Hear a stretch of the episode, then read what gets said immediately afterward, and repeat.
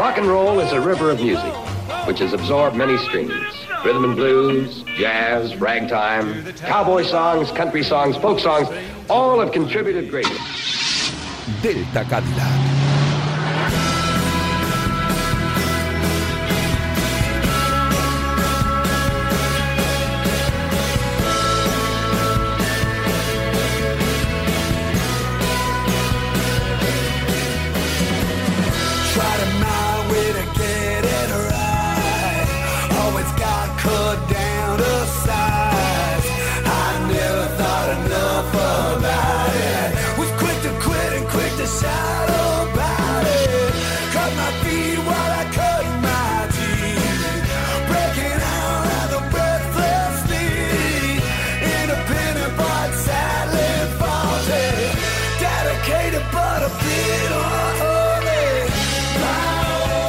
Buenas noches, diseñadores de cuero, imperdibles despistados y almas libres melómanas.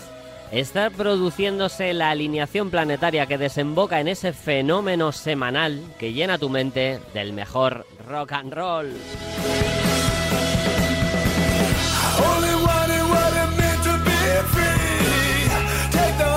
No todo va a ser mundial, no todo va a ser mundial. Fíjate si es increíble esta radio que incluso estos días eh, sigue teniendo hueco para la buena música. Así es que no podía ser otra que Radio Marca.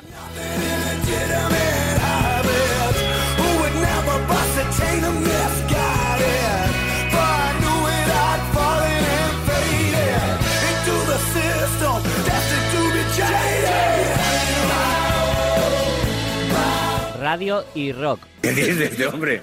Se ha vuelto loco. Lo estoy, sí, pero es que es cierto. Resulta, joven despistado, que aún es posible la unión de radio y rock.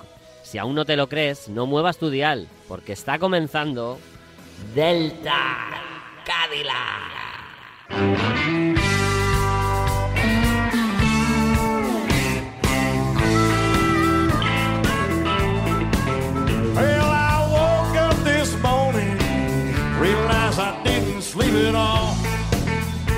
Que para decirlo yo, que lo diga Miguel Ríos.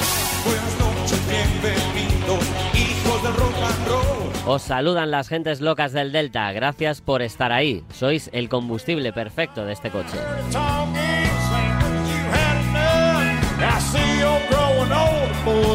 Hoy tenemos la suerte de contar con la voz, sapiencia y ganas de Javi Fernández, Elena Villaecija, Alex Lozano, que nos presenta su propia bandaza con la que vais a alucinar, el talento impagable de la jefa total Cristina Blanco y las diabluras maestras de Ángel Zorita y las buenas heridas. Así se reinventa la radio.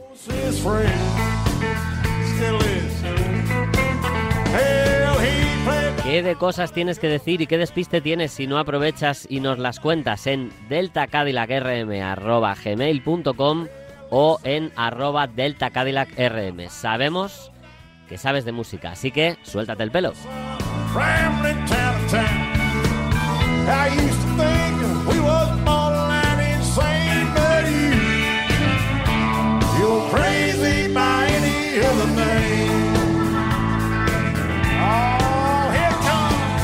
Here comes. Esto que suena es un programa de radio nocturno que puede tener cualquier horario que quieras a través de la magia del podcast, pero que si te empeñas en que sea nocturno y justo estás cual búho de sábado noche en la FM de la radio del deporte, te brindamos de regalo el directazo de Willie Nelson American Outlaws. Como diría la porta... ¡Al loro!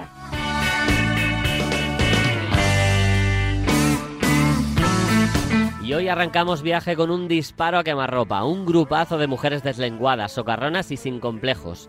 ¡Que viva el punk femenino!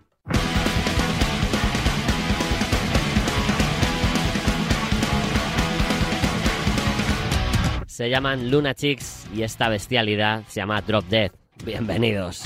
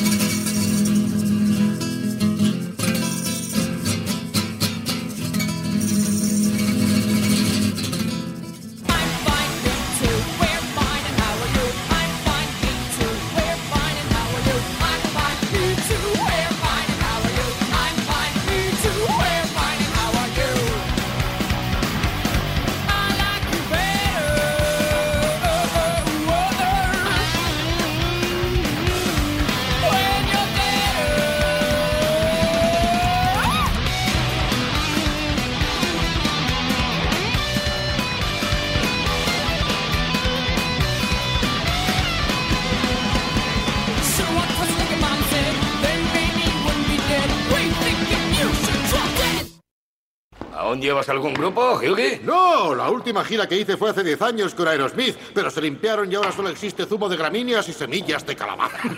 si vosotros no seguís locos, yo me largo. ¿eh?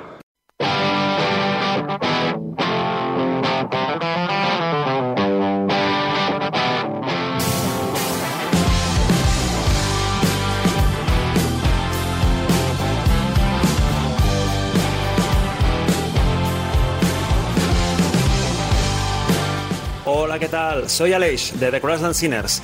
Os invito a todos a escuchar Off Utility, el single de presentación de nuestro nuevo álbum Going Fat. Un abrazo enorme a todos los oyentes de Delta Cadillac.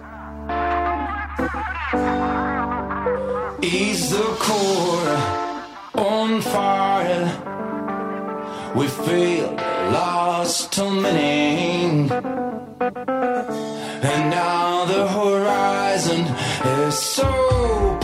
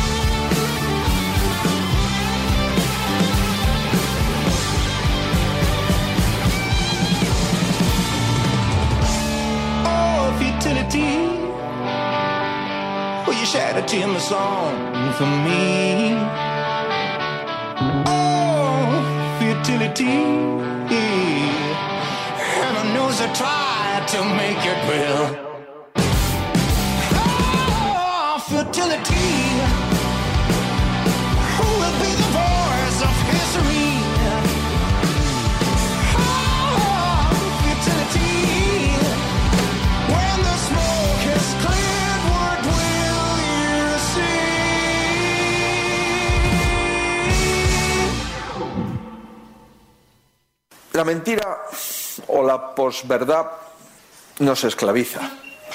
Y de hecho podemos situar el, el nacimiento de la posverdad en aquella is- distopía escrita por Orwell allá por el año 84, que como Tranquilo, sigues escuchando Delta Cadillac. Eso es Delta Cadillac, la firma rock de Radio Marca. Veréis, en la primera época del programa hacíamos una sección que ideó el gran Javi Fernández que se llamaba La escena del crimen. De vez en cuando miraremos a nuestro fondo de armario para repasar piezas y reportajes con sabor añejo.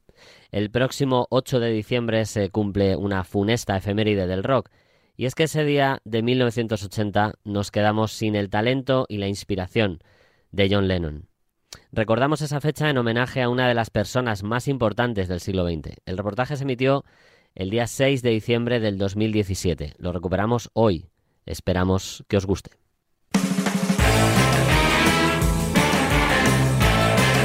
La escena del crimen.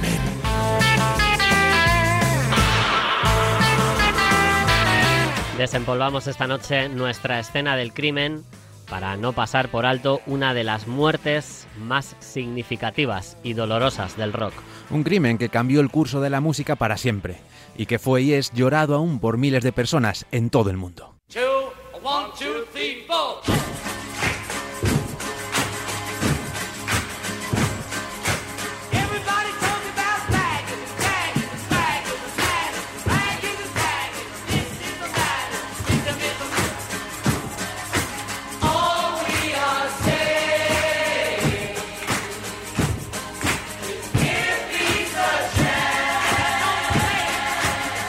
Se dice que John era una de esas personas que para vencer su timidez son de lo más lenguaraz y vacilón. Su generación es la de jóvenes de posguerra que tuvieron que reinventar las reglas del juego de este mundo y hacerlo mientras maduraban su juventud. John creó, siendo un chaval, al grupo de rock más importante de todos los tiempos. El más grande, el más famoso, el más universal, el más irrepetible. Y así podríamos seguir durante horas. Pero es verdad, es un hecho y una frase manida. The Beatles, independientemente de que te gusten o no, cambiaron el curso de la música para siempre. La década de los años 60, los discos, las giras, películas, grabaciones, influencia y vivencias son de sobra conocidas y mola mucho rememorarlo de vez en cuando. La década de los 70, sin embargo, para John no fue un paseo por las nubes. Se sentía a veces muy inseguro con su obra en solitario, pese a que sí amasó muy buenos discos. Tuvo algunos altibajos en su relación con su mujer, la que tiene culpa de todo, dicen. Tuvo su pelea individual con los mismísimos Estados Unidos que durante años le persiguieron para expulsarle del país. Pero un hombre que ha podido construir y defender tan increíble legado superó todas y cada una de las adversidades que le tocaron. En 1977 la vida le sonreía por fin a John y a Yoko. Había conseguido la nacionalidad y podía residir sin presiones políticas en su adorado Nueva York. Y el nacimiento de su hijo Son le colmó de felicidad. Tanto es así que se autoimpuso abandonar el mundo de la música para cuidar del pequeño el tiempo que hiciera falta. Los tres años siguientes, en sus propias palabras, fueron la época más feliz de mi vida.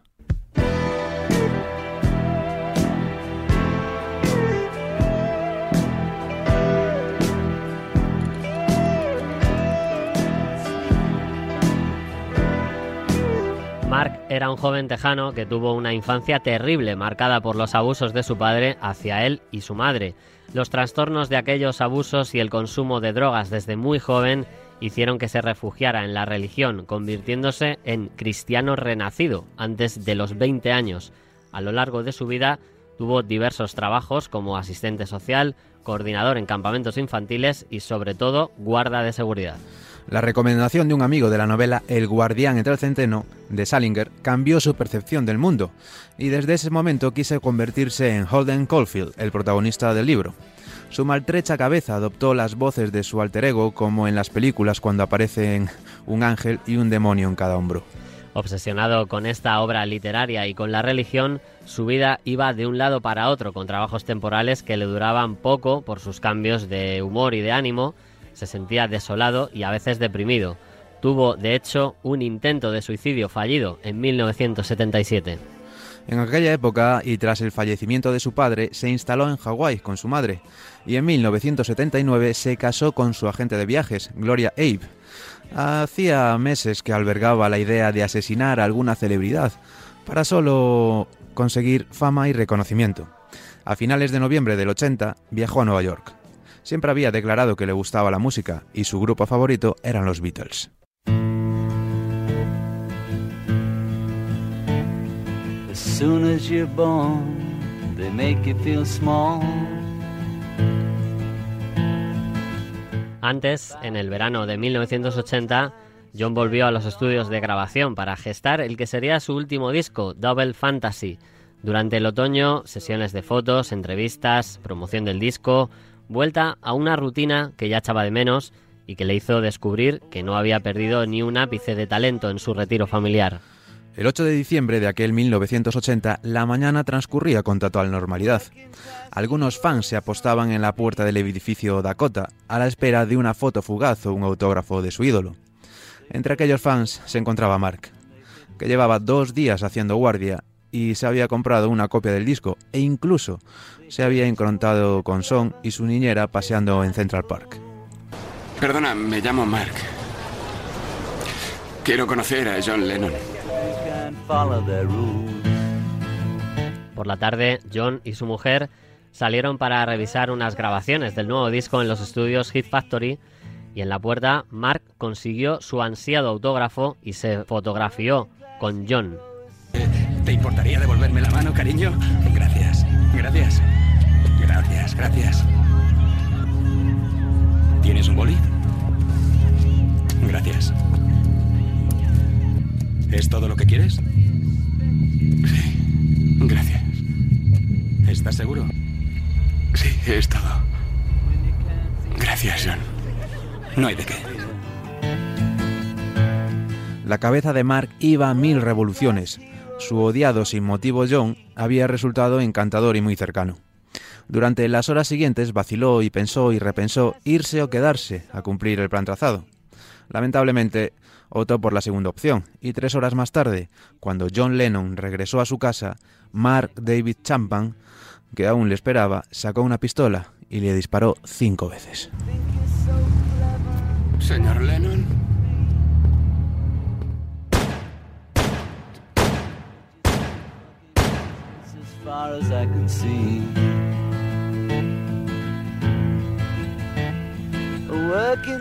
Justo después del asesinato más cobarde y miserable del rock, el portero desarmó al asesino sin problema, que se quedó plantado en el sitio como si tal cosa, y se puso a leer su copia de El guardián entre el centeno, mientras llegaba la policía.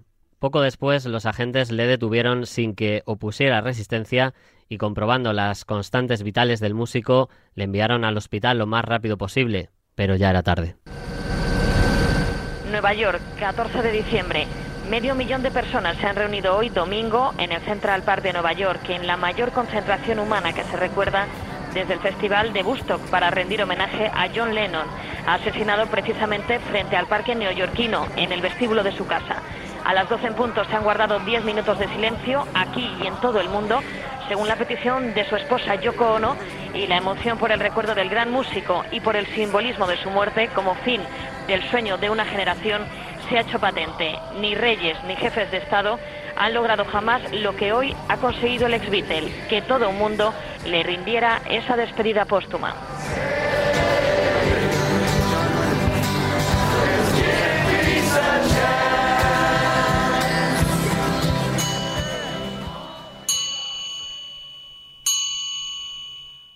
Our life together is so precious. Together we have grown. We have grown. Although our love is still special. Let's take a chance fly away somewhere alone. It's been too long since we took the time. No one's to blame. My no time flies so. Todos los que tenemos algún disco de los Beatles en casa, alguna vez nos hemos hecho la maldita pregunta. ¿Qué hubiera pasado si no hubiera pasado? Hasta en tres ocasiones durante décadas hubo ofertas multimillonarias y mareantes encima de la mesa para una posible reunión. La respuesta honesta por parte de los otros tres genios de Liverpool siempre fue la misma. No sin John.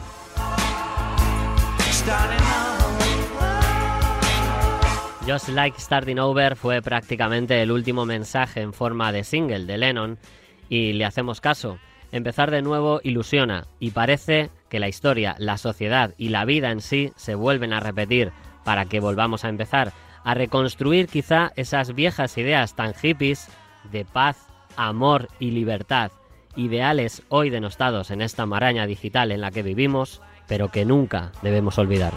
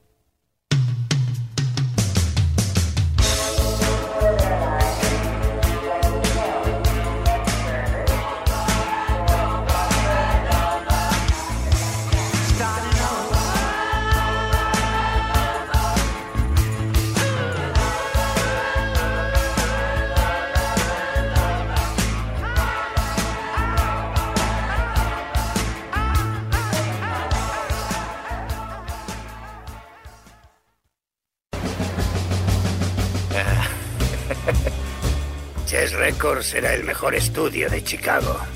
Tenía un sonido que nadie podía imitar. Conecta, conecta, vamos. ¡Eh! ¡Líder Walter va electrificado! El tío está amplificando una puta armónica.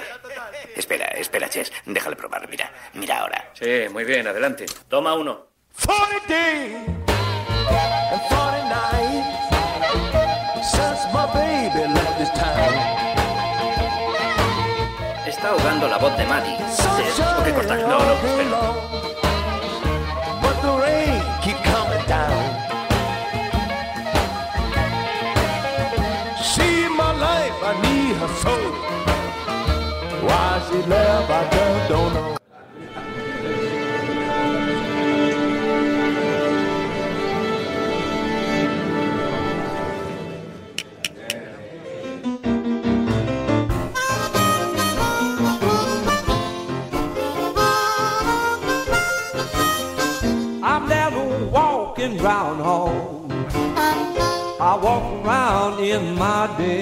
Al igual que su colega William Clark, Rock Piazza se convirtió en músico escuchando los discos de Little Walter y a raíz de un encuentro con el virtuoso de la armónica, George Smith, quien se instaló en California después de haber vivido numerosas experiencias viajando desde Kansas City a Chicago.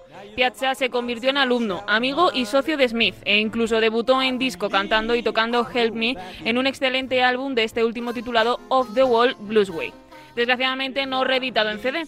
También con George Smith y un veterano de la escena californiana, el pianista y cantante J.D. Nicholson, Rod funda Bacon Fat, uno de los primeros grupos de blues mixtos blancos y negros de Estados Unidos.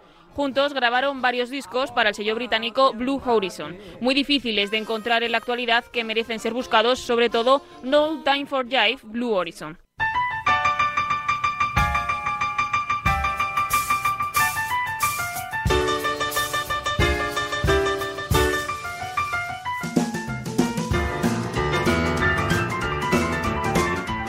Bacon Fat y Rob Piazza estaban entonces muy alejados, formal y espiritualmente, de la escena del blues blanco de la época, mucho más cercana al rock.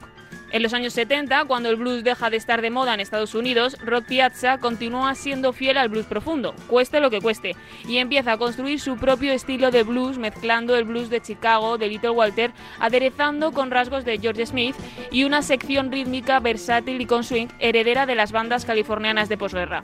Su estilo de armónica, potente y agradable, siempre eficaz, se ve subrayado por el bonito estilo de la pianista Juni Alexander, la señora Piazza en lo civil, y por la fineza de varios guitarristas, como Hollywood Fats o Junior Watson, claramente anclados en la tradición de figuras como T-Bone Walker o Pee Wee Creighton.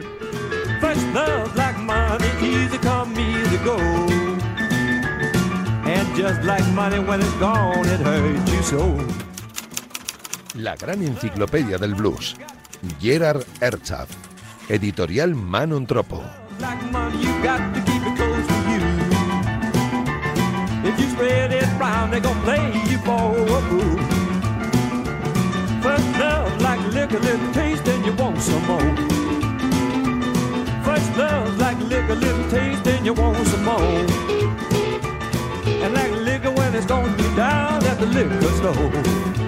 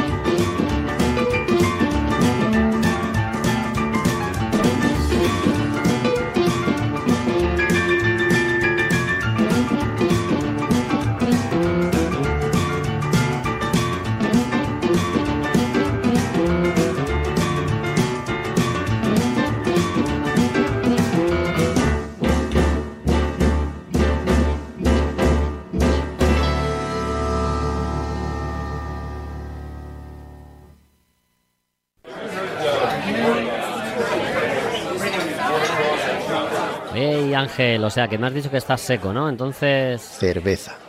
Vale, vale, ¿estás seguro? Como lo oyes. Bueno, muy bien. ¿Y alguna en especial? De abadía, concretamente. Pero la cerveza dices, ¿no?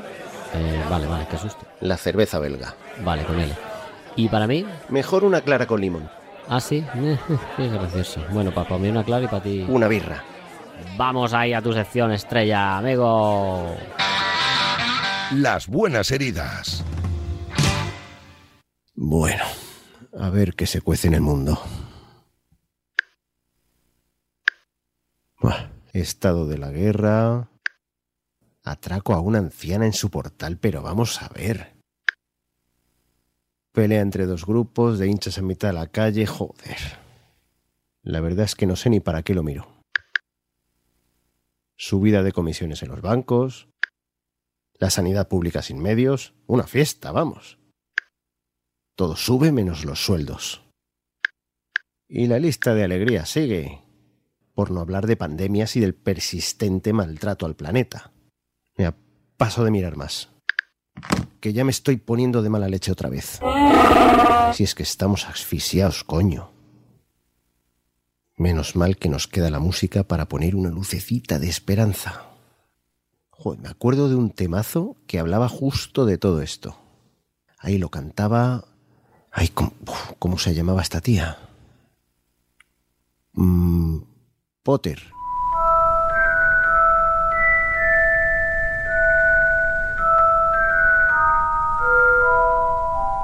No, no es ese Potter.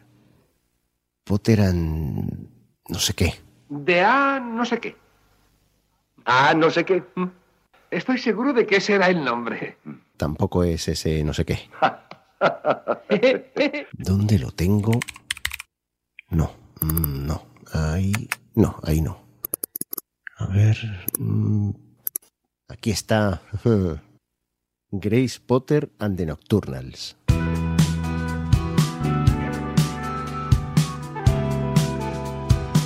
Qué bueno. Tiny Light se llama la canción y la compuso la propia Grace Potter junto a Mark Batson, productor especializado en rhythm and blues, hip hop y funky.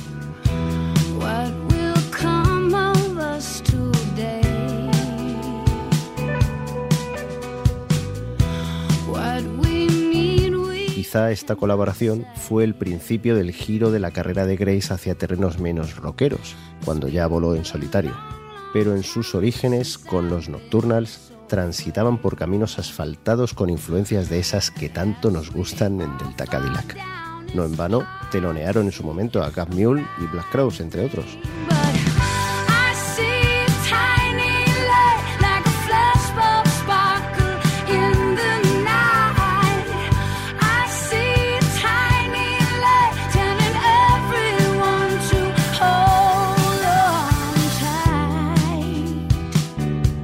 El grupo se formó en 2002, en Vermont, cuando el baterista y a la postre marido de Grace, Matt Burr, escuchó cantar a su futura esposa en los escenarios de la Universidad de St. Lawrence. Más tarde se les uniría el guitarrista Scott Turnett.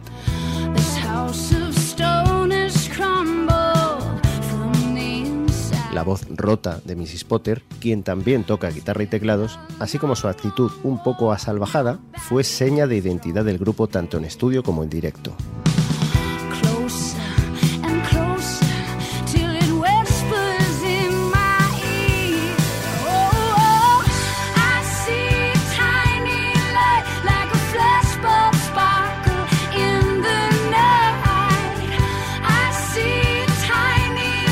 Si es que no hay nada mejor que unos buenos berridos musicales con calidad para desahogarse un poco. Y de eso, Grace Potter and the Nocturnals saben un rato. Escuchad, escuchad. Nos vemos.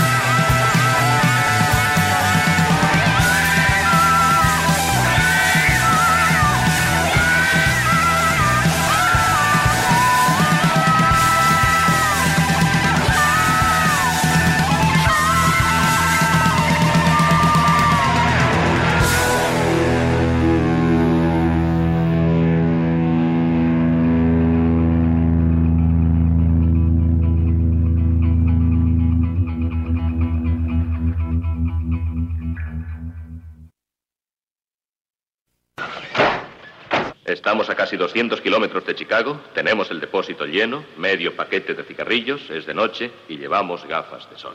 Tira. Esta noche incluso una ciudad tan grande como Chicago se nos queda corta para la leyendaza que cierra el programa.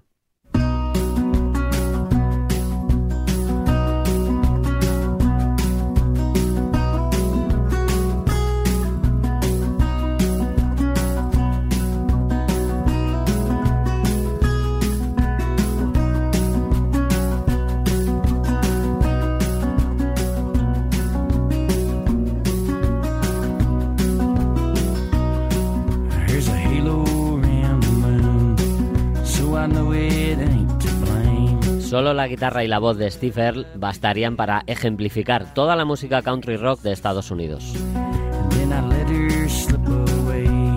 A un luchador con un talento único que ha vivido 100 vidas con todo el dulce y amargor que ello supone, la canción de esta noche incluso se le queda pequeña. Y sin embargo, ya quisieran muchos músicos tocar así este tema que viene ahora, que es homenaje al flechazo con aires irlandeses y que se llama The Galway Girl.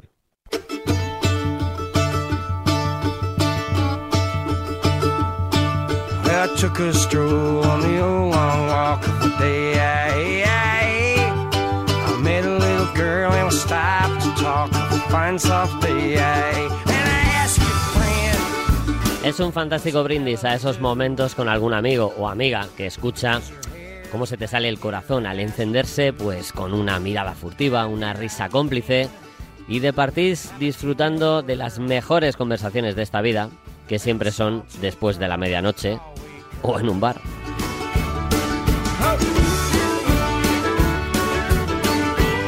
No la voy a interrumpir más, es que es muy buena. Disfrutad, amigos. Si estáis escuchando esto, sin duda os lo merecéis. Cuidaos mucho, cuidad a los demás, salud rock and roll. She asked me